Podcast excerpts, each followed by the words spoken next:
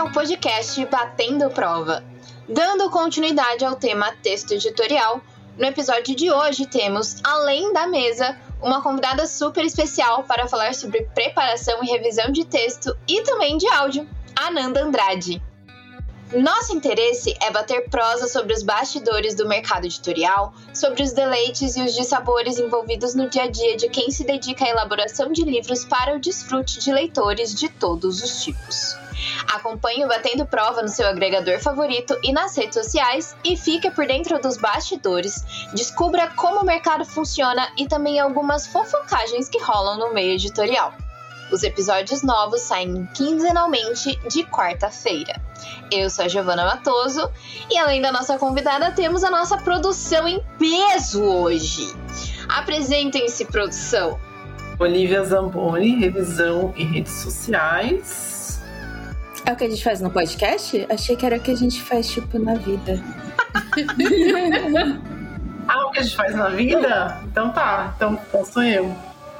Ah, eu trabalho com edição, revisão, preparação, o que mais tiver, porque eu trabalho como freelancer, então é isso. Stephanie, eu já fiz preparação, hoje em dia eu fico mais com edição e revisão. Eu sou a Tati, no podcast eu sou produtora e na vida. É, agora eu sou analista de conteúdo mas, sei lá, né, os nomes na, na, nossa área são meio estranhos, assim. Então, eu sou formada em tradução, mas eu já fiz preparação, revisão, edição, essas coisas de texto e áudio. E a nossa convidada? Ai, agora eu me apresento? Agora é sua vez. tá bom, vamos lá. É, bom, sou a Nanda, eu sou cearense, eu sempre gosto de começar dizendo de onde eu venho. É, e além de vir do Ceará, eu também venho das ciências sociais. É, minha formação original é o bacharelado em ciências sociais. E eu também fiz mestrado em antropologia e estou tentando terminar um doutorado em antropologia social também. E eu sou forjada nesse cruzamento muito doido aí entre estudo da cultura, estudo é, da literatura e estudo de trajetórias de vida, que é o que, o que meio que atravessa o que eu faço na vida. E eu esqueci de falar a, primeira, a principal parte que é que eu trabalho com preparação e revisão, a gente. Bem louca. Tem essa eu parte. ia chegar nessa parte pra você, não tem problema.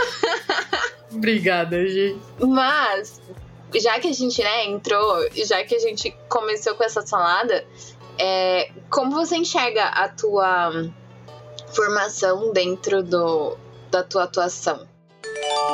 Temos mais um integrante desta mesa! Apresente-se, integrante. Vocês estão me ouvindo? Sim. Então tá. Oi, eu sou a Damares. Acabei de chegar depois de 20 anos. mais uma convidada do que uma integrante, hein? Gente, mas a culpa não é minha nesse ponto que vocês estão marcando nos horários que, ó, ó, cheguei aqui, ó, a pessoa tá suando ainda. Entendeu? Mas é, apresente-se a sua formação e o que você faz no mercado editorial. O jogo hoje tá diferente. Eu? É, você. Eu. Peraí, vai, desculpa, quase pergunto mesmo que a idade chegou, gente. Formação e atuação no mercado. É isso, Pablo. Boa sorte com esse áudio. A gente te ama, lembre-se disso. Ah. Eu sou formada em Direito ah, na faculdade e aí eu tenho alguns MBAs e eu trabalho, é, alguns. A, cara, a Olivia fez uma cara assim. Achei chique. Eu tenho alguns MBAs, assim, tipo, no plural. Achei muito chique. É, eu tenho quatro, eu acho. É. Eu acho que é isso. e eu trabalho na editora fazendo um pouco de cada coisa, mas é, ultimamente mais na coordenação editorial do que propriamente fazendo revisão, essas coisas, mas coordenando projetos. Planilhas. Te entendo, Damares. Praticamente isso, e-mails, e-mails, e-mails, e fala com um e fala com outro, e-mails, e-mails, e-mails, e-mails. É, então, Ananda, desculpa. Mas é, como que você enxerga a tua formação te ajudando na atuação, na tua atuação no mercado editorial? Porque assim, a gente sempre comenta aqui, e a gente já teve vários convidados também que ajudaram a gente a, a chancelar isso, sobre como a nossa formação não necessariamente precisa ser letras ou jornalismo para é, dar um passe de entrada. Passe de entrada talvez seja um tonasmo, mas para o mercado editorial. E como isso funciona para você? Como isso tem funcionado na tua vida? Bom, é, eu comecei a, a, a, revisão bem na área acadêmica mesmo. Eu, a minha irmã mais velha é formada em letras, então eu acabei, sei lá, acompanhando todas as fases mais trash dela de letras, fazendo, sei lá, ao mesmo tempo cadeira de oficina do alfabeto grego, que eu acabei fazendo também, porque, meu Deus, é, latim, italiano, português, tudo ao mesmo tempo. É, e eu percebi dentro, dentro da, das letras que eu queria, era um curso que eu queria muito fazer algum dia, mas era uma atuação que eu queria sem ter que passar mais cinco anos na universidade. E aí eu comecei a pesquisar, tá, como é que eu posso fazer isso é, sem ter que passar mais cinco anos na universidade? E aí eu acabei fazendo vários cursinhos, porque não necessariamente você tem que vir de letras ou jornalismo, mas aí você tem que correr atrás do prejuízo, né? Se você, se você vem de outra área, você tem que, que dar, dar um jeito de conhecer a área, a sua área que você, em que você pretende atuar.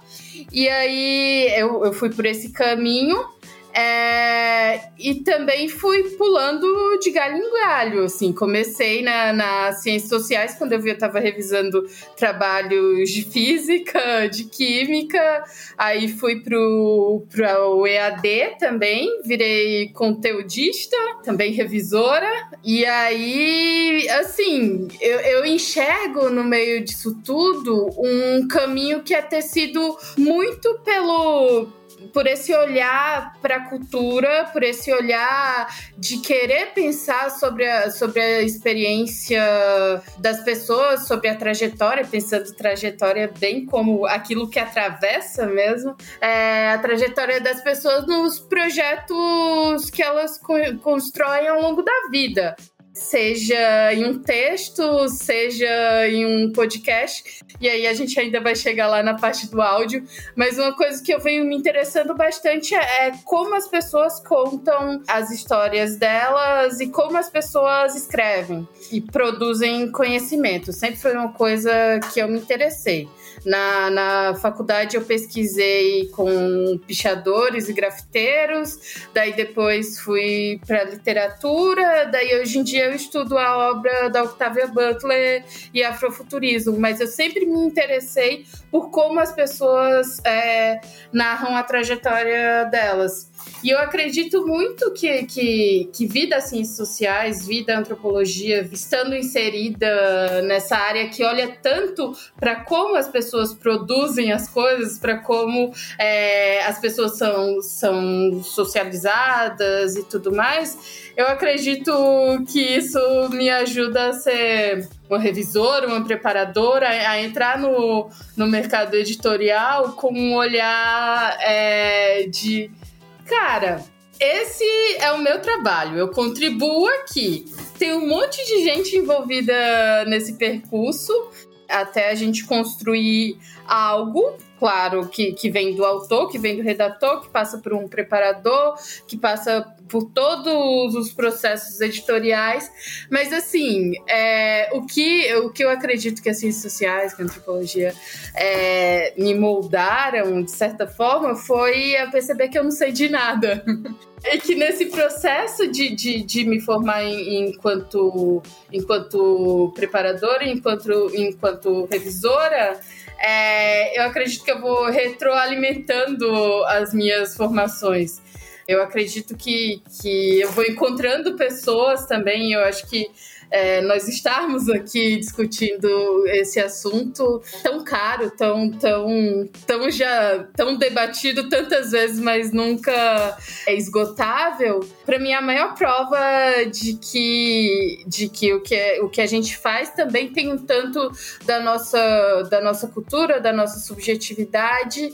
E, enfim, eu acredito muito que, que, que me afeta e que afeta o que eu produzo nesse aspecto da minha formação. É, posso só fazer uma observação? Porque, assim, é até uma coisa que eu tava pensando esses dias, até que, né, que também tava conversando, é que, assim, quando eu entrei em letras, eu não sabia que dava para trabalhar com editor. Eu entrei em letras, eu tava falando, né, no século passado, né, gente? Eu não sabia que dava para trabalhar em editora, tanto é que tinha, a gente esquece de falar, que tem editoração, né, na USP tem editoração. Eu acho que em alguns lugares tem editoração, não sei se como é que tá hoje em dia. Mas eu não sabia que dava pra trabalhar com edição. E aí foi na, na época que eu, assim, quando eu comecei a fazer estágio, que eu descobri, ah, dá pra trabalhar com edição, que eu achava que era só como professor. Né? E na época, hoje em dia tem bastante curso. Na época não tinha isso, não. Era na raça, sabe? Tinha o manual lá do Estadão. Não sei se a taxa é da mesma época que eu, mas tinha o manual do Estadão que eu seguia e era isso, e vai na raça, entendeu? Faz as coisas com revisão na raça, sabe? Então, hoje em dia tá bem mais fácil, eu acho, de ir pro mercado editorial, porque tem um monte de curso, né? Mas até, se for pensar até, sei lá, 2015 que eu fui fazer é, gestão cultural porque não tinha nada na área, não tinha. É isso, da, sei lá, do que? Uns cinco anos pra cá, que tem mais coisa na área, mas até então não tinha. Então quem quem se formava como revisor, preparador, era bem no tato, né? Porque não tinha muito. É, tinha uh, os cursos da Unesp, né? Da Universidade do Livro. É, tinha a Unil, né? É, é, eu trabalhei lá, eu fiz um monte de curso lá, mas é, era isso.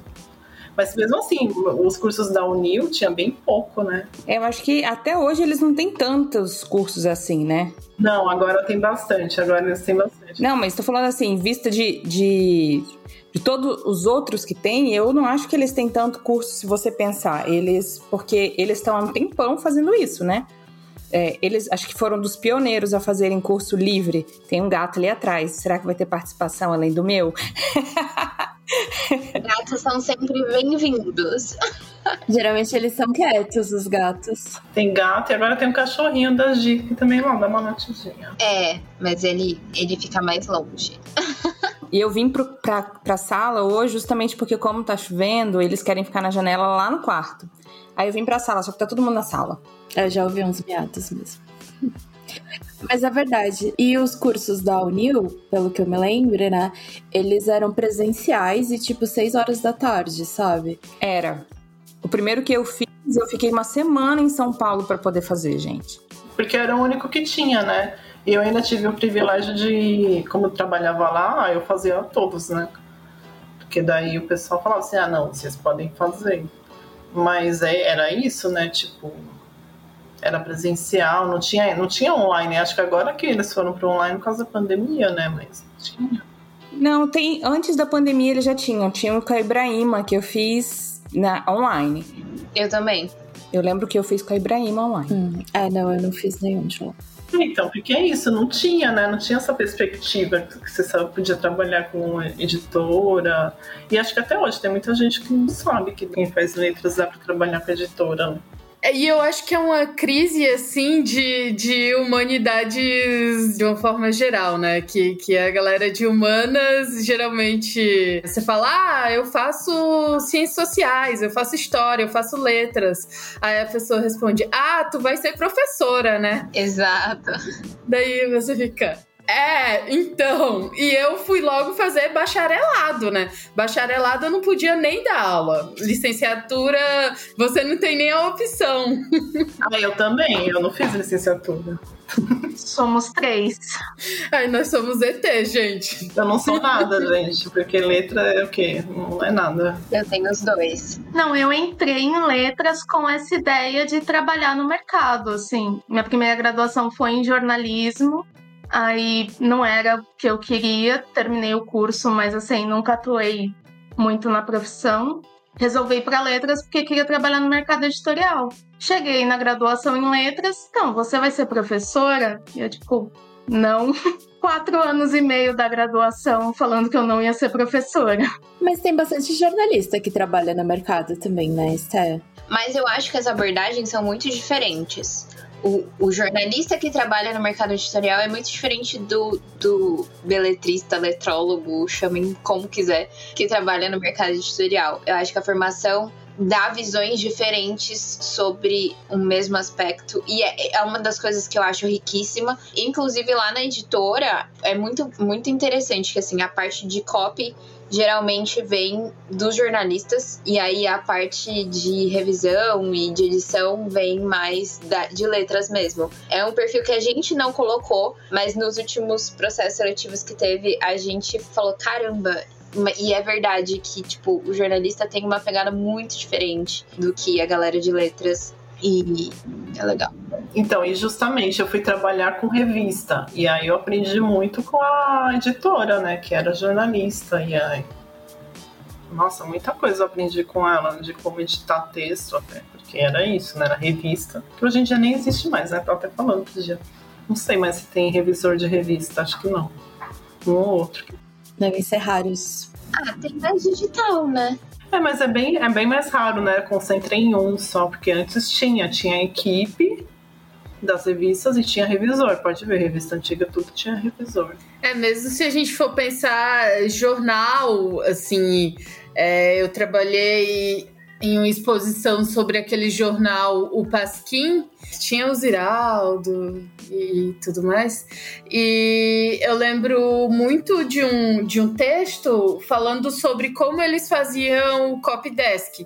Que alguém chegou para o Jaguar e falou: Olha, tu vai fazer o copy desk aí, se vira. E ele era jornalista. E ele ficou: Tá, copydesk? O que é isso? Tipo, num contexto de ditadura, né? Assim, cara, o que é, o que é um coffee desk? O que que eu, o que que eu tenho que fazer aqui? E acho que é, que é muito interessante é, pensar o, o, o que é o trabalho do preparador, o que é o trabalho do, do revisor em todos esses ambientes, né? Porque eu, eu sempre fico é, pensando que Cara, é, você tem que pensar que na outra ponta você não tá, você não tá trabalhando sozinho como um grande gênio é, que tá lá criando e tudo mais. Não, você tá, além de, de, de estar se, se comunicando com toda uma equipe é, nessas etapas, né, do, do, de um processo editorial, você também tá, vai estará se comunicando com um público, né, que vai, que vai receber o seu texto. E a, eu acho o, a preparação muito doida, porque você. É, muitas vezes eu pego um texto é, para fazer preparação e pode ser, sei lá, um tema que, que eu pesquiso, um tema que, que eu já li, que eu já escrevi mil vezes sobre, mas eu não vou olhar com, com os olhos de um especialista para ele. Dependendo de é, qual é o público, dependendo é, de, de, qual é o destino de, desse texto, qual é o destino desse áudio, o negócio vai ser totalmente diferente, né? Você tem que. É, você vai estar tá sempre pensando na audiência também, em quem, em quem vai chegar aquilo, né? Então, mas aí eu vou levantar uma polêmica, tá? Porque eu sei que tem gente que tá do outro lado. Ah, eu gosto de polêmica. Mas aí, esse papel é do editor, não é do preparador. E aí o que acontece? Eu entendo porque eu já estive do outro lado, os editores não têm tempo de fazer isso. E aí quem que fica? O BO, o preparador. Eu acho um pouco injusto, sabe, para os dois. Porque é isso, porque quem teria que pensar isso é o editor, né? Eu estava refletindo sobre isso esses, esses tempos atrás, de como hoje em dia a figura do editor ela tá mais homogênea, talvez. Passa job, mas não passa job. É, o editor virou, tipo, a pessoa responsável. O editor virou a pessoa que resolve os maiores BOs, e mesmo assim, às vezes, os maiores BOs nem passam pela mão do editor. Mas é, eu, eu tava olhando, organizando a minha, a minha coleção Art Studio do livro do Ateliê Editorial, e aí tem alguns volumes específicos de alguns editores e tudo mais, e aí eu parei pra pensar e falei assim: caramba qual seria o editor hoje, século 21, 2020 para frente no Brasil, que valeria uma edição dessas? Tipo, será que a gente tem uma figura é, tão ímpar como foi como foram os, os editores? Ah, acho que tem. Porque, na, na verdade, o que seria o ideal hoje em dia do editor? Seria o quê? Olhar o texto e falar, não, precisa disso, disso e disso. Esse é o mundo ideal, tá? E aí ele, ele brifa o preparador, vou usar bem um termo de agência, mas é isso. Ele brifa o preparador e fala: olha, isso, isso, isso. Porque daí, o que acontece? O preparador, tudo bem, ele vai pegar coisas diferentes. Mas eu acho meio sacanagem, sabe? Deixar tudo na mão do preparador. Mas é porque hoje em dia, eu acho que hoje em dia os papéis são muito misturados, sabe? Não é mais como antes que era tudo separadinho o que cada um fazia pode ver pelas descrições de vaga de hoje em dia. Nunca é mais só, tipo, uma pessoa de texto, sabe? Não, eu entendo, mas é que o preparador é externo, entendeu? E aí você dá uma responsabilidade para alguém externo, algo que deveria ser interno, entendeu? Não sei, eu, é polêmico. É, mas isso também faz parte disso, né? Dos papéis, de você. Preparador e revisor. Nem todo revisor é interno também, né, gente? É. É porque aí a gente também passa por uma discussão de, de, de precarização, né? De, de é, que passa pelo mercado, assim, que atravessa o mercado bastante. E é, isso porque a gente nem falou sobre o preparador que pega aquela tradução que o cara jogou, que vai fazer o cotejo e o cara jogou assim no Google Tradutor, sabe? Isso antes de chat GTP, GPT, eu nunca lembro se é G, mas assim, antes de toda essa discussão sobre, sobre essa é, inteligência artificial voltar tão, tão forte desse jeito. Então, acho que também passa bastante pela, pela crise no mercado, assim, essa pulverização. Semana passada, falando desse negócio de inteligência artificial, uma pessoa chegou no, numa editora e viu o revisor trabalhando com inteligência artificial para revisar o texto. Ele estava usando um programa para fazer a revisão de texto e aí ele falou assim: Nossa, assim você vai conseguir tirar o emprego de todos os revisores. Eu, a revisão dele não fica igual a revisão de uma pessoa. Não, não sabe o que vai acontecer? Vai precarizar, vai precarizar. É acontecer. Mas a gente, eu já vi. A gente, foi a gente que compartilhou?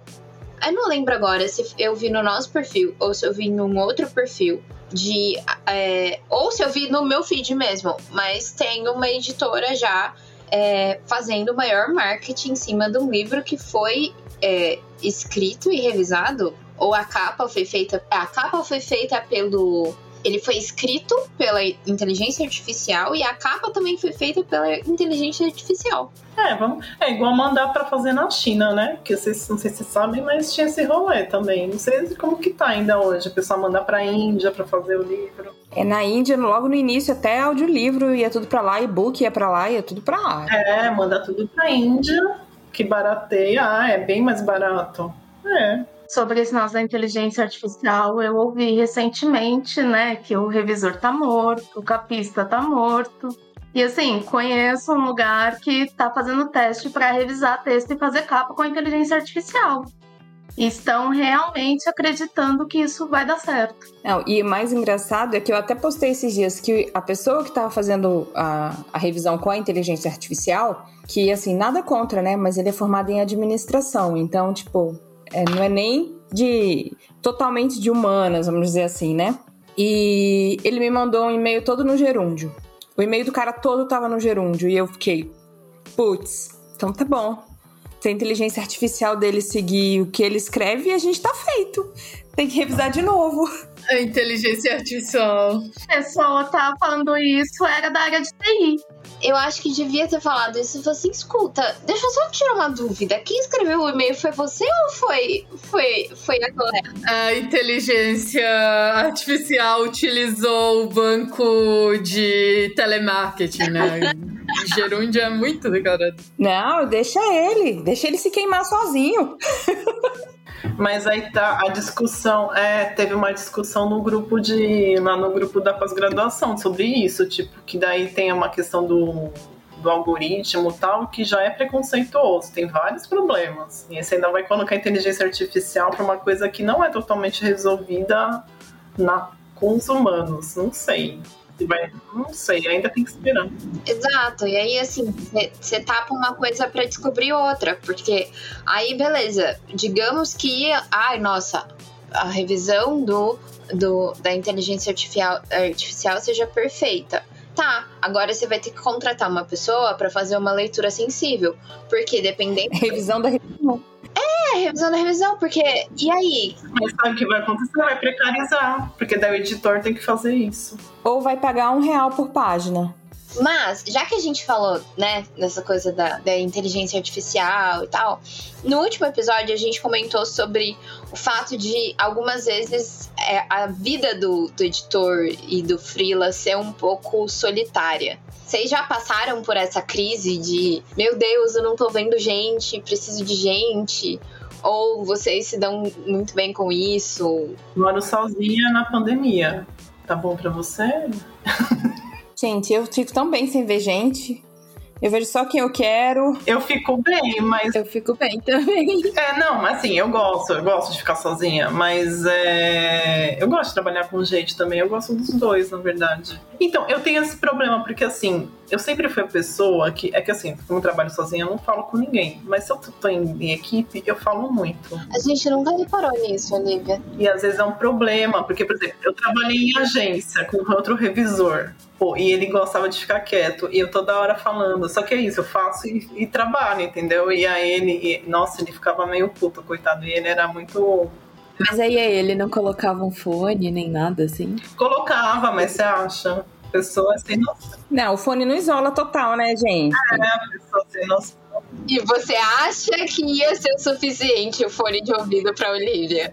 Não ia, gente. Eu não gosto de trabalhar com gente, e o problema é, eu não trabalho numa editora, é, vamos dizer assim, que o lugar não é só uma editora. Então vai muita gente visitar. Aí o pessoal acha que é bacana levar a gente para visitar na editora. Aí eu tô lá no meio de uma frase, oi! Aí eu faço aquela cara de tipo, eu perdi o fio da meada, velho. Eu perdi o que eu tava fazendo. Eu vou ter que ler todo o texto de novo. Vou ter que ler parágrafo inteiro. Vou ter que, sabe, o capítulo inteiro. Porque eu já me perdi no negócio porque você quer ficar batendo papo. E é isso. E eu odeio. Eu odeio gente. Eu fiquei duas semanas trabalhando no escritório. Já voltei pra minha casa porque eu não quero ver gente. É, eu, eu gosto bastante de trabalhar em equipe. Mas eu, eu percebi trabalhando com revisão, preparação e revisão de audiobooks é que eu percebi que eu nunca conseguiria trabalhar presencial, dividindo escritório com mais gente revisando áudio, porque assim, não dá. Nossa, com certeza. Open space, né? Que eu odeio essa, esse, esse open space com todas. Porque é isso, na agência a gente tinha um, um quartinho assim, e aí tudo bem. Só que daí mudaram para um lugar open space, gente. Aquilo lá não, não é não é de Deus, aquilo lá. Não é de Deus. Gente, o pessoal lá tanto não respeita que outro dia eu tive uma reunião com, com o Fábio, né? É, pra gente ver audiolivro e tal, pra editora. Aí eu entrei na sala, botei a placa de ocupado na porta e alguém entrou na sala enquanto eu tava na sala. Entendeu? Então, tipo assim. Tem que ir trancada, Maris. Não tem chave? Eu detesto gente. Pior do que isso é dividir espaço com produtora e ter um estúdio, tipo, bem na sua frente. Aí eles tentam gravar, eles não conseguem. Aí eles dão um soco na porta, ou então é eles que estão naquele caos de discussão de projetos e você ali tentando revisar o texto e você lê 20 vezes a mesma frase, relê mais 20 porque você não consegue. Mas, gente, a editora que eu trabalho, a, a gente faz híbrido, uma vez por semana a gente vai para pro presencial quem mora em São Paulo. E aí, eles já sabem que é o dia que a gente menos produz. E dependendo do pé que tá o projeto, essa semana, inclusive, a gente está estudando muito não ir para presencial, porque é fato, produzimos menos. E aí não vem cobrar prazo apertado, porque a gente não vai conseguir cumprir, não vem cobrar um negócio excelente, porque a gente não, simplesmente não dá. A gente também trabalha num lugar onde tem mais coisa acontecendo e a galera até que respeita, mas sempre tem uma ou outra gente que abre a janela pelo lado de fora que entra no meio da reunião, a reunião acontecendo, todo mundo concentrado, a pessoa abre a porta, faz o quê? E aí você fala assim, então a gente tá em reunião. Aí a pessoa fica assim, ah, tá, mas eu preciso resolver tal coisa. E a gente, então, a gente tá em reunião, né? Hoje, mas você acha que híbrido rende menos do que quando era 100% presencial? Assim, porque, tipo, quando era presencial, mesmo que você fosse interrompido e tal, era meio que distribuído durante a semana. E híbrido meio que é tudo concentrado em um dia. Inclusive, horário de almoço, por exemplo, sabe? Então, eu não sei porque eu não peguei a era presencial da editora. Tipo, quando eu cheguei já tava tudo híbrido porque eu cheguei pós-pandemia. Mas o pessoal que tá lá pré-pandemia fala que a produtividade deles mudou demais. Porque a gente ainda consegue, alguns setores conseguem produzir no, no dia presencial e a gente acaba concentrando as reuniões para esse dia. Então, tudo que não. Ah, não, não resolvemos durante a semana, beleza. No dia presencial a gente faz a reunião, a gente conversa com fulano, a gente alinha com fulano, e aí os outros dias ficam só pra produção mesmo, e fechou. A galera fala que rende mais mesmo. Eu não sei dizer pela minha experiência. Uhum, mas porque eles concentram as coisas de interações. Então, eu trabalhei, eu trabalhava na editora antes, né, presencial. E aí, no, quando veio pra pandemia e, e eu fui obrigada a ficar em casa e trabalhar de casa, nossa, era tipo assim, coisa que eu levava um mês para fazer, eu fazia em duas semanas, em 20 dias. E aí eu ficava, e aí, e agora, e agora, e agora, e agora, e agora? Não tem mais nada, Damares, espera um pouco. Não, gente, mas agora, por favor, me dá alguma coisa. Espera, não sei o quê. Aí eu inventei moda, né? Aí eu fui estudar mais. A Damares nunca mais teve um dia tranquilo na vida dela. Nunca mais. Então não foi bom, não foi bom. Foi bom, porque eu consegui. Ó, eu fiz acho que uns cinco cursos durante a pandemia. Eu fiz dois MBAs durante a pandemia. E é isso. Mas aí fica a dúvida, quando vocês trabalham com gente, assim, precisa revisar tal, vocês usam fone? Porque eu tenho essa mania de usar fone por causa disso. Eu trabalho ouvindo música por causa disso, que é justamente para abafar o, o som externo, assim. Às vezes eu uso sem escutar nada, porque a pessoa vê que você tá de fone e acha que você tá ouvindo alguma coisa e não vai falar com você, sabe? É, mas aí tem um sem noção que faz assim você. Ah, isso nunca aconteceu comigo, ainda bem. Eu tenho um problema muito sério, que é o meu cérebro quando tem mais gente falando em volta, eu sou incapaz de não prestar atenção. Você tem uma alma fofoqueira. E, gente, é muito louco. Porque. A, em partes, mas é muito louco, porque assim, às vezes eu tô, eu tô tipo super focada no texto. Aí alguém vira e fala assim: "Nossa, ai, eu precisava de uma caneta". Eu só levanto a caneta e entrego pra pessoa. Sabe, tipo, do nada. Eu sou aquela pessoa que a estranha. Demorou um tempo pra galera entender que aquele era o meu mood eterno. E é tipo, ah, eu preciso de tal coisa. E aí eu lembro da informação e eu falo pra pessoa, tipo, ah, é isso que você tá procurando. E isso para mim é horroroso. É horroroso. Porque quando eu tô no presencial, ainda mais eu que bato PDF texto já em PDF, que é tipo aquela fase que você precisa de concentração máxima, que você vai olhar o ponto no lugar errado. Para mim isso é uma tortura absurda. Eu tenho que colocar white noise para tentar abafar o resto. E é isso aceito que vai ser uma desgraça o dia. Mas você consegue voltar rápido pro foco? Tipo, ah, é uma caneta, toma. E você. Volto, volto. Não, eu volto. É, é como se tivesse, tipo, caixas diferentes no meu cérebro. Eu tô com a caixa do foco aqui. A não ser que a pessoa interaja, tipo, queira uma explicação e tal. Aí eu demoro mais para voltar. Mas se é só essas sacadas rápidas, eu só entrego e continuo e já era. Com o texto eu consigo fazer isso, com o áudio não. Se, se alguma coisa me, me interrompe enquanto eu estou revisando é, áudio, é, primeiro eu fico muito brava. é, aí depois eu tenho que, que voltar, assim, retornar para o áudio, assim. Às vezes eu volto dois minutos, é, eu tenho certeza que não passou nada. Foi, sei lá, cinco segundos que, sei lá, a Pepper derrubou minha garrafa, sabe? É, é, a Pepper, que é a minha gata pior de todas, né? A Pepper fez algo errado e eu tenho que voltar pro foco mas eu tenho que pegar uma sobra de dois minutos antes para voltar para conseguir pegar no tranco de volta, o que não acontece com o texto.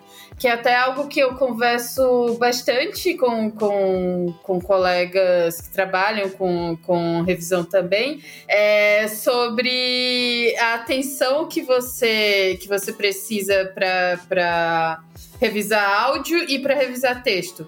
E não é que, que sei lá, para áudio você precisa estar mais atenta, nem nada assim.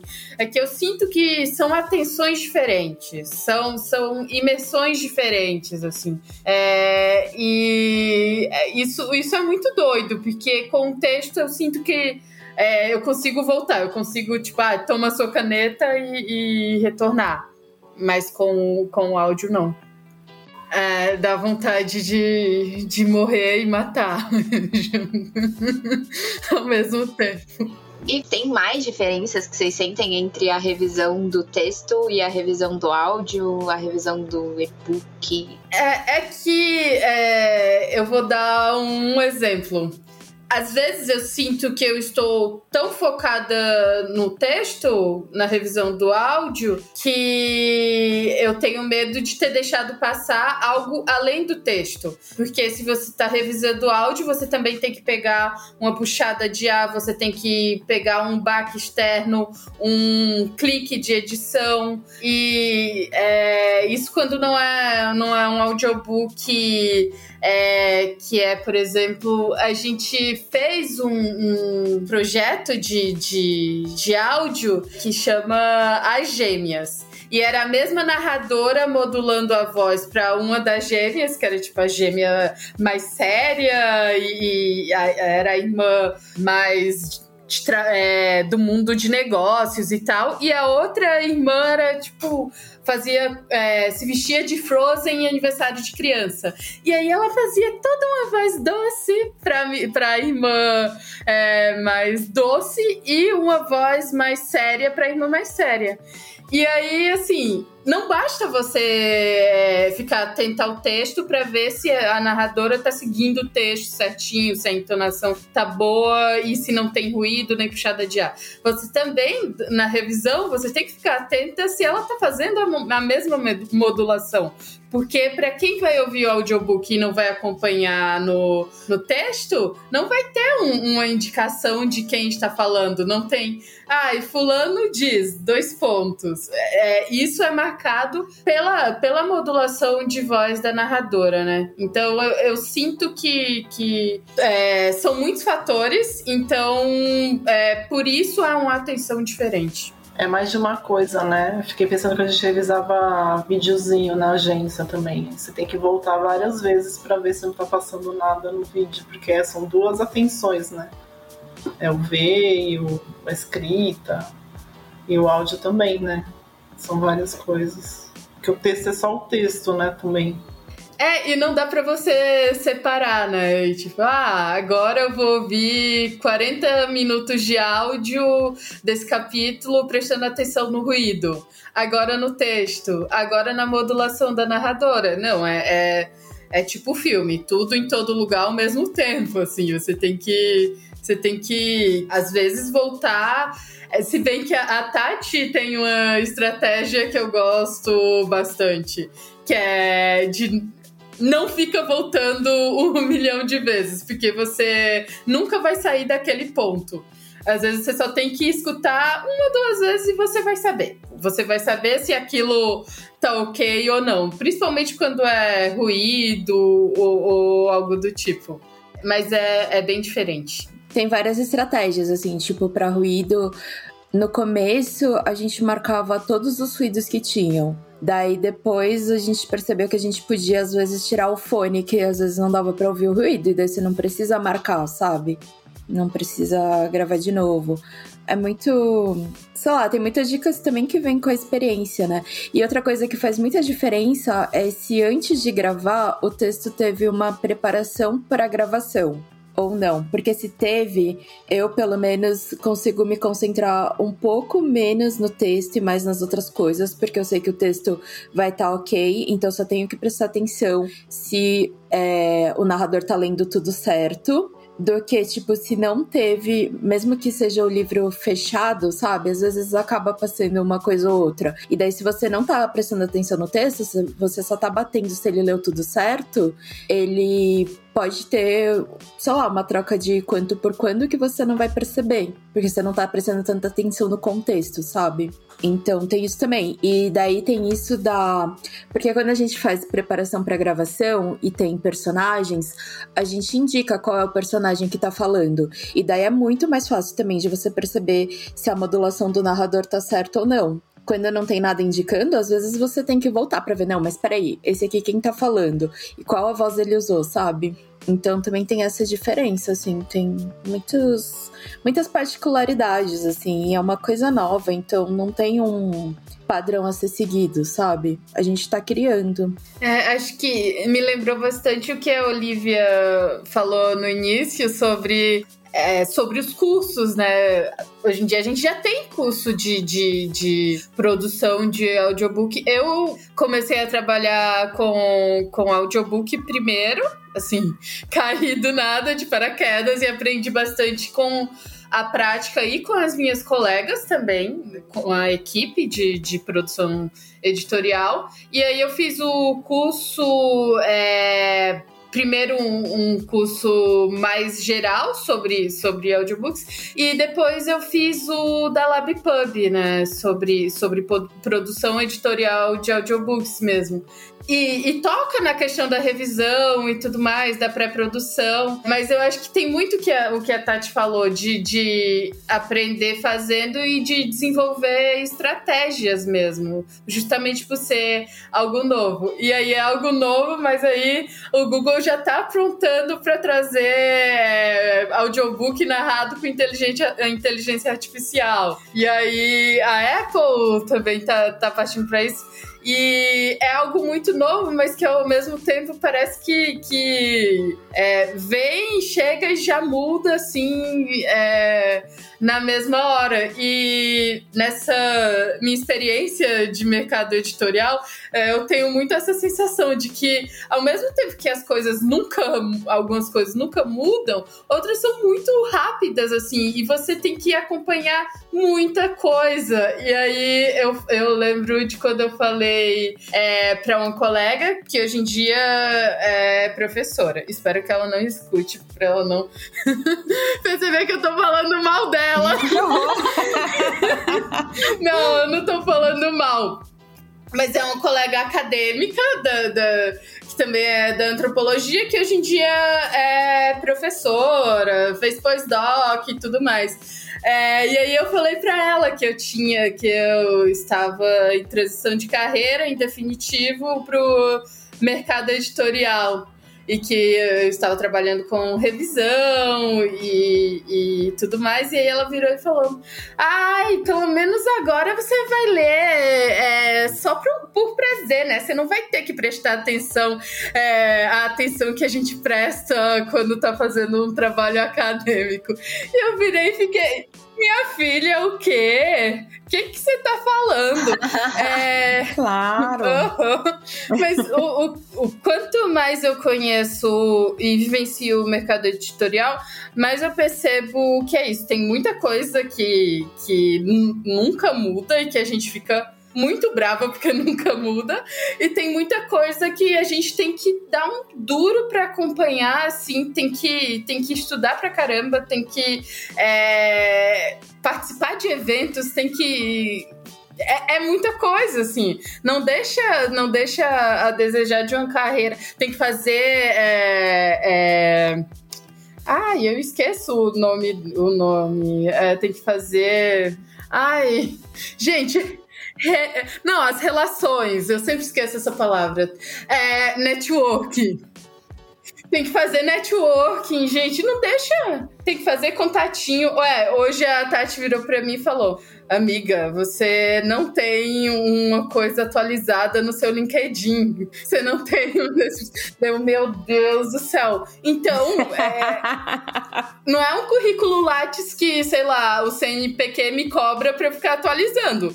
Mas eu não consigo trabalho se eu não, se eu não desenvolver essa rede, se eu não é, fizer cursos de atualização, se eu não estiver frequentando esses espaços. Então, é, é, um, é um trabalho muito árduo estar no, no mercado editorial, de uma forma ou de outra.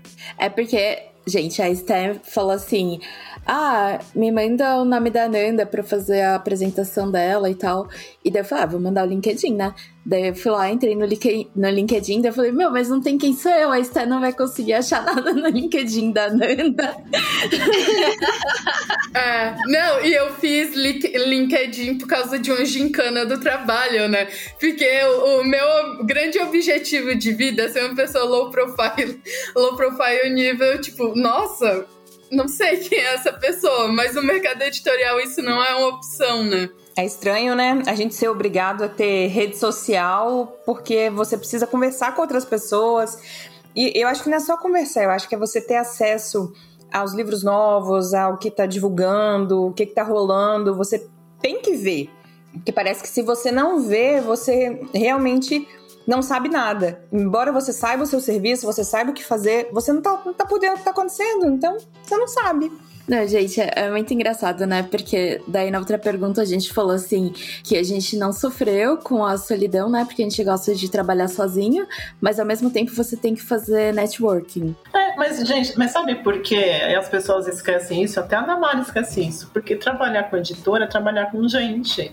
Quando eu coordenava a equipe, o que mais eu lidava era a gente. Você tem que ligar para a pessoa, aí você fica lá 200 anos e o cara conta a sua vida, porque ele precisa contar com o birô para falar: não, tá, tudo bem, agora você vai fazer, tá, pô. É isso, é lidar com gente. Eu gosto dessa parte, mas tem gente que detesta. Eu já trabalhei com gente que detesta fazer isso. Não, mas dá para trabalhar com gente à distância. E não é só isso, você trabalha. Por exemplo, hoje mesmo, a minha. A, a diagramadora que tá trabalhando para mim, ela tá com dois projetos comigo. Ela mora na Bahia.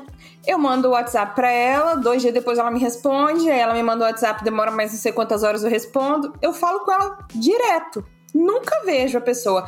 Uma vez por mês, uma vez a cada dois meses, a gente marca uma reunião de 20 minutos para resolver tudo. Eu não preciso ficar cara a cara com ela o dia inteiro, como eu preciso ficar com as pessoas que trabalham comigo no escritório. E quais vocês acham que são os outros desafios do mercado editorial? Pagar pouco?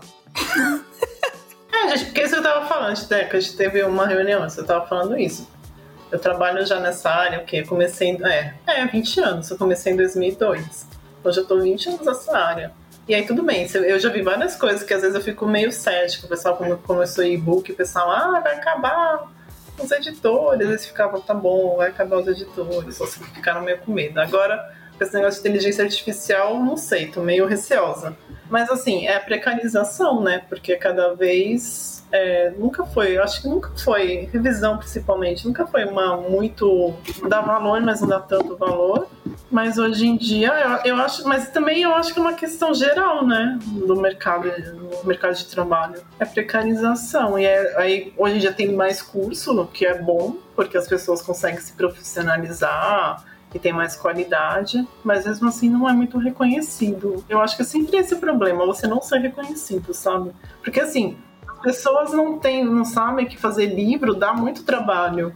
E, e aí, se você acha um erro, nossa senhora. E eu sempre tive esse problema, como eu trabalhei com revista, também era isso. Se encontrasse um erro, nossa senhora. Não, não importasse que toda a revista estivesse perfeita. Aquele errinho é o. É o problema. É o problema, entendeu? E é sempre assim, né? O livro tá perfeito, a gente sabe que a gente trabalha com livro, sabe o trabalho que as pessoas têm para fazer um livro. Aí se acontece qualquer problema, nossa, o livro tá uma porcaria, não quero falar palavrão, mas o livro tá uma porcaria, não sei o que. O livro já falou 50 palavrões até agora. Nossa, o livro tá. eu falo palavrão, gente. Então, e aí, é, e aí é isso, né? Eu acho que o, o desafio é esse, como, ah, como valorizar o trabalho, né? Acho que no geral é isso. Eu acho que esse negócio de valorizar o trabalho, ele passa por outras coisas também. E eu vou dar um exemplo bem prático para mim. É, ano passado, na verdade, em 2021, eu recebi em novembro a tarefa de fazer a revisão de uma apostila. Eu trabalho com apostila além de livro. Tem o livro tema e as apostilas que seguem aquilo dali. Aí eu, eu mandei um e-mail para a pessoa com a coisa já revisada em dezembro. A pessoa me respondeu em fevereiro. E aí eu peguei, refiz as revisões, passei tudo para entreguei para ela. Ela me respondeu em junho. Aí o que, que aconteceu? Em junho eu falei, e aí, tá aprovado? Tá, tá aprovado. Aí mandei imprimir. Em novembro, ela quis outra impressão com coisas que ela pediu para colocar naquela de junho para tirar de junho. Entendeu? E é tipo assim, e ela pediu para tirar coisas que ela pediu para colocar que não estavam na de novembro. Ela pediu pra, entendeu? Ela quase voltou pro que era. E aí, em menos de um ano, o, o três ISBNs diferentes. Porque mudou toda a paginação, mudou tudo. Tudo, tudo, tudo. E aí no último agora o rapaz chegou assim: Ah, eu preciso que você confira o ISBN. Eu falei: Não vou conferir uma porcaria nenhuma, não. Vai sair com esse SBN. Tá faltando três páginas para esse SBN, mas vai sair assim, porque ninguém mandou. A pessoa não se organizou. Porque, gente, em um ano você fazer três vezes a mesma apostila é o fim do mundo. Não existe isso. Então, é, é a falta de organização para quem solicita o nosso trabalho é pior do que o fato da gente ganhar pouco, trabalhar com más condições e tal. Porque eles acham que a gente vai. Ah, isso aqui tá errado, corrige. Ele acha que amanhã você vai entregar.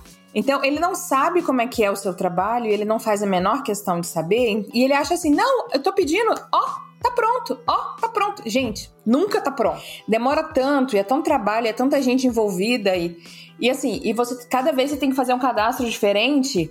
E toda vez eu falei, gente, eu me recuso, não faço mais cadastro. Não faço, não vou pedir mais. Tá com o ISBN da outra, com três páginas sobrando agora. É. me recuso. Adiciona três, três páginas em branco. É, pensei nisso. Põe anotações. É, nossa, é isso. Põe anotações, fechou. É, mas aí você muda toda a informação, gente. Eu me recuso, gente. Eu me recuso, porque eu falei assim: é o fim do mundo que aí, gente, aprovou, aprovou. Ah, não, precisa mudar isso aqui. Aprovou, aprovou. Não, precisa mudar isso daqui. Da última vez eles não mandaram nem para mim, porque eu já falei assim, gente, você tem que esperar no mínimo um ano para refazer a apostila. para poder a gente acabar com o estoque. Porque cada vez que imprime, você imprime um estoque. Não joga fora. Gente, é dinheiro. Não, não é dinheiro, aparentemente. Eu trabalho com paradidáticos e assim, me identifico muito com o que a Damares falou nessa questão, principalmente de páginas em branco. O livro só é com página nula no final, porque assim, precisa fechar caderno e não tem mais conteúdo para enfiar, não dá para alterar a diagramação inteira do livro porque o prazo é para amanhã. E também nessa questão. Então, põe anotação. É, a gente costuma fazer isso anotação, faça seus cálculos aqui. Criança precisa de espaço para fazer conta, não é mesmo? então é isso. É. E também na hora de contratar, assim, terceirizados, né? para produzir os livros, assim, hum. eu herdei, né, muitos materiais de uma outra equipe e assim, a situação dos materiais é uma coisa caótica que você tem vontade, tipo, não dá para queimar, né? Porque hoje em dia é tudo arquivo virtual, mas a vontade de excluir todas as cópias que tem desses arquivos e começar do zero. Porque você recebe um livro inteiro, assim, de 400 páginas, inteiro plagiado, sim, de todas as disciplinas possíveis. Aí às vezes você encomenda uma revisão técnica, tipo, a revisão técnica não vem. Vem tipo um ajuste ou outro, às vezes você encomenda uma revisão simples e a revisão também não vem. Então, sim, uma dificuldade que eu tenho atualmente é essa questão de encontrar profissionais bons que entreguem assim o que está sendo pedido, né? Agora, para gente encerrar, eu queria que vocês dessem dicas, cada uma desse uma dica para quem está entrando no mercado agora. Começando com a nossa ilustríssima convidada, obviamente. Eu já tô acostumada à ordem alfabética, eu sou sempre a primeira pelo nome e sobrenome. É verdade. que dó.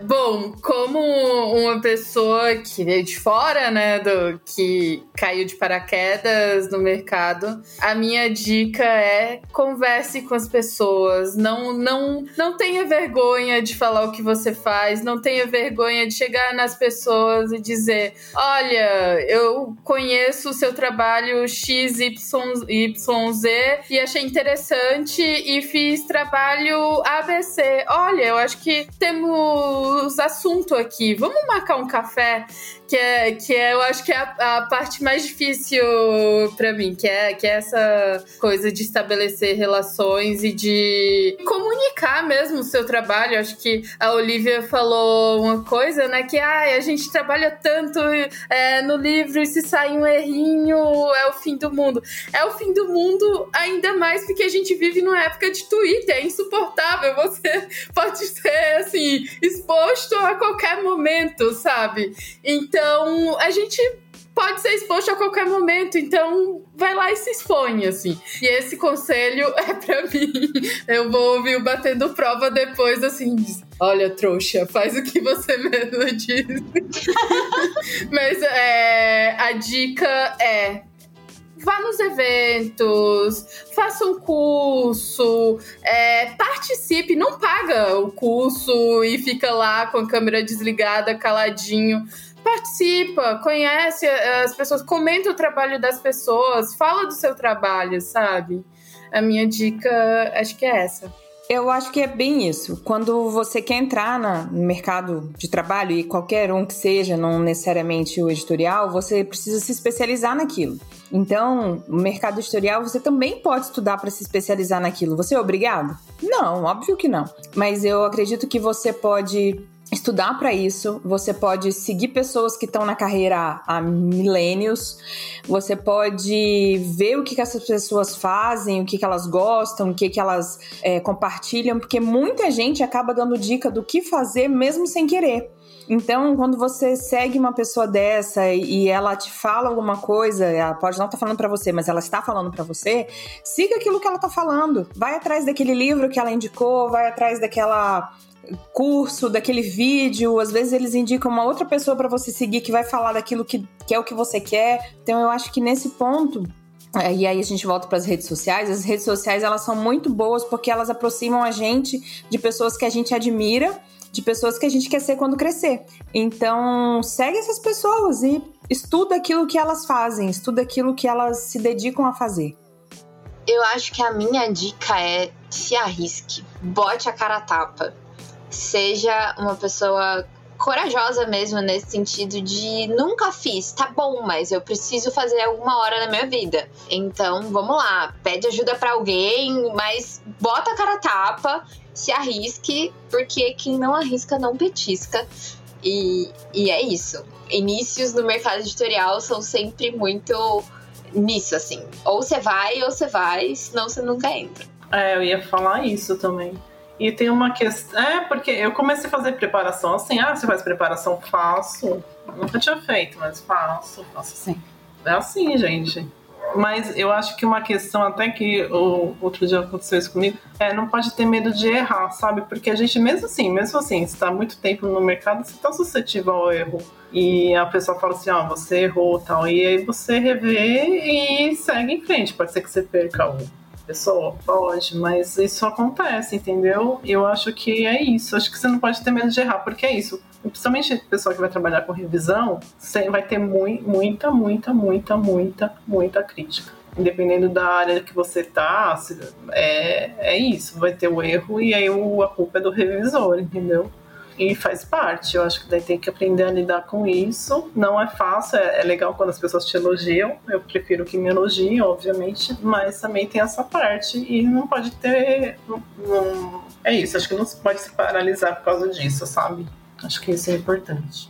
A minha dica é estude o que você quer mexer. Se você quer trabalhar com livro impresso, pegue livro impresso, pegue diferentes livros impressos, olha a capa, olha a folha de guarda, olha a folha de rosto, crédito, olha tudo. Audiobook é a mesma coisa, vê como ele é apresentado nas plataformas, vê quais informações estão lá, com e-book também e vá atrás dessas pequenas informações. Às vezes no livro impresso, na última página, tem qual é o papel. Por que, que aquela editora escolhe aquele papel? Por que, que existem diferentes tipos de papel? O que, que é o ISBN? E assim, são informações que você encontra com relativa facilidade na internet. Então, assim, estude o objeto com o qual você quer trabalhar. É difícil ser última, né? Porque as dicas vão acabando, tipo, as pessoas vão roubando suas ideias. Mas quando a Esther tava falando, eu ia dar uma dica que é para você sempre respeitar os prazos, que isso faz muita diferença, principalmente no mercado editorial, que é um ovo, e se você atrasa, outras pessoas vão ficar sabendo, e se você sempre entrega no prazo, as pessoas também vão ficar sabendo, e é muito provável de que quando elas precisam de alguma coisa que não pode furar, elas falem com você. Mas a minha. Uma dica que eu gosto de dar e que parece muito óbvia, mas não é, é seja sempre gentil. Principalmente num mercado que é um ovo. Se você for grossa com alguém, mesmo que seja uma oportunidade absurda, as pessoas vão ficar sabendo e você pode fechar uma porta e a pessoa pode ir trabalhar num lugar muito legal e nunca mais pensar em você, sabe? Então tem a ver com muito com networking, né? Que a gente falou. E seja gentil, sempre deixa as portas abertas, assim, que as pessoas lembram e falam. E eu acho que é isso. Muito obrigada, gente. Obrigada, Nanda, por participar dessa mesa com a gente hoje. Precisamos marcar mais conversas desse tipo.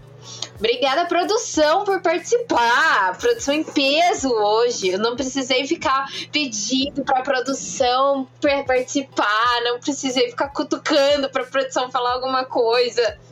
Pablo, desculpa. Boa sorte com os seis áudios. Mas a gente se esforçou para não passar muito de uma hora, Pablo. É, foi isso. Seis pessoas, não tem seis mulheres, não tem como fazer em menos do que a gente fez. Tomando o disclaimer. e a gente conseguiu gravar com mais de uma semana de antecedência. Então, tipo, tá balanceado, né, gente? é que a gente tem muito medo que o Pablo desista um dia. Então a gente sempre pede desculpas e elogia bastante. Se você quiser nos mandar uma história, sugestões ou interagir conosco, é só mandar um e-mail para batendoprova.gmail.com ou nos seguir no Instagram e Facebook, Batendo Prova Podcast. Estamos curiosos e ansiosos para saber o que você tem a dizer. Neste episódio, teremos duas curiosidades de datas. A primeira é que no dia 21 é celebrado o Dia Internacional da Língua Materna e no dia 27, o Dia Nacional do Livro Didático. E a gente quer agradecer de novo a participação da Nanda. Ai, gente, muito obrigada. Foi um ambiente muito acolhedor. Me senti super à vontade pra. pra... Eu só não falei palavrão porque. Deu segurada! Mas eu me senti muito à vontade. Eu, eu sou bem tímida e tava bem nervosa, mas eu me senti muito à vontade. Muito obrigada pela acolhida. Este episódio foi produzido por Teresa Castro, designer e redes sociais. A T está nas férias dela, então por isso que ela não participou da mesa hoje. Ela está lá aproveitando a viagem maravilhosa dela. Giovana Matoso, apresentadora e redes sociais. Damares Barradas, apresentadora. Tati Yoshizumi, produtora. Olivia Zamboni, revisão e redes sociais. Stephanie Justine, roteirista. Pablo de Souza, editor. Aê! Que bonito! A gente podia deixar isso sempre gravado. Não colocou o Fábio, né? Não, tirou o Fábio. É, não, ele entende, ele entende. É porque a gente só coloca quando participa. O Fábio, no caso, né? Enfim, é isso. Fábio, você precisa participar mais dos nossos episódios. É isso. Será que ele vai ouvir essa parte e falar pro Pablo mandar pra ele? Fábio vai entrar como produtor agora, gente. Vai, vai mudar de cargo. É verdade? desse ainda não. é, é, agora ele tem que ficar fixo. Mas é que desse ainda não. Mas é isso, gente. Muito, muito obrigada. Até a próxima. Tchau, gente. Obrigada. E tchau. Tchau. Tchau, gente.